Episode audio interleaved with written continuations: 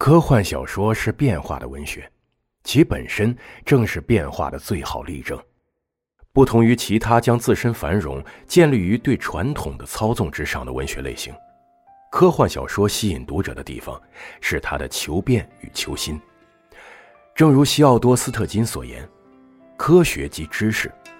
而科幻小说就是关于知识的小说。知识是处于不断的更新、重估和转变之中的。”因此，与科学紧密相连、从科学中获取灵感的科幻小说，也处于不断的更新、重估和转变之中。再者，科幻小说是一种流行文学形式，不是说它优于其他的类型小说，比如传奇故事、悬疑小说，或是近年来大受欢迎的奇幻小说，而是说阅读和欣赏科幻小说的读者人数众多、范围广泛。并且，科幻小说与读者之间的传播媒介，是那些在实际操作层面和经济层面上均依赖于一些随科技变化而变化的应用广泛的体系。当科技发生变化之时，科幻小说自然也会发生变化。本书的目的是通过描述科幻小说的形成原因，包括人的经验和想象力两个方面，来给科幻小说下一个定义。交错的世界，从最早充满想象力的口述故事开始，通过一代代作者创作的各种鲜活故事，追溯了科幻小说的发展历程。由于科幻小说是关于知识的小说，本书在每章开头都会讲到不同时代的科学和技术创新。科学技术不仅改变了人类生活，改变了我们对人类在宇宙中的角色的认识，还孕育并改变了科幻小说。书中各章还讨论了科幻小说是如何受到其传播方式影响的。科幻小说先是以精装本图书形式传播，后来通过杂志方式传播，再往后是平装本、电台、电视、网络。天晓得以后还会出现什么新的方式。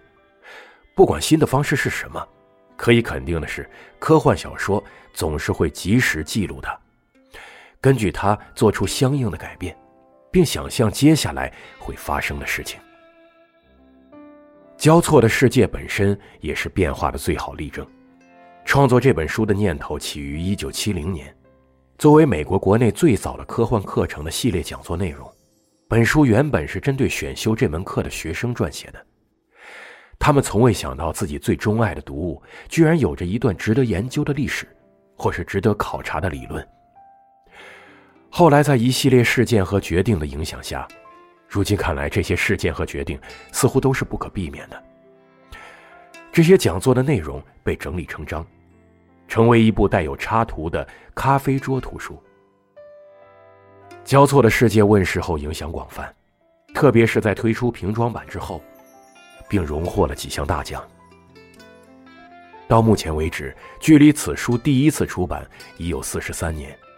距书中内容最初成型之时，更是有四十八年之久了。如今交错的世界被译成了中文，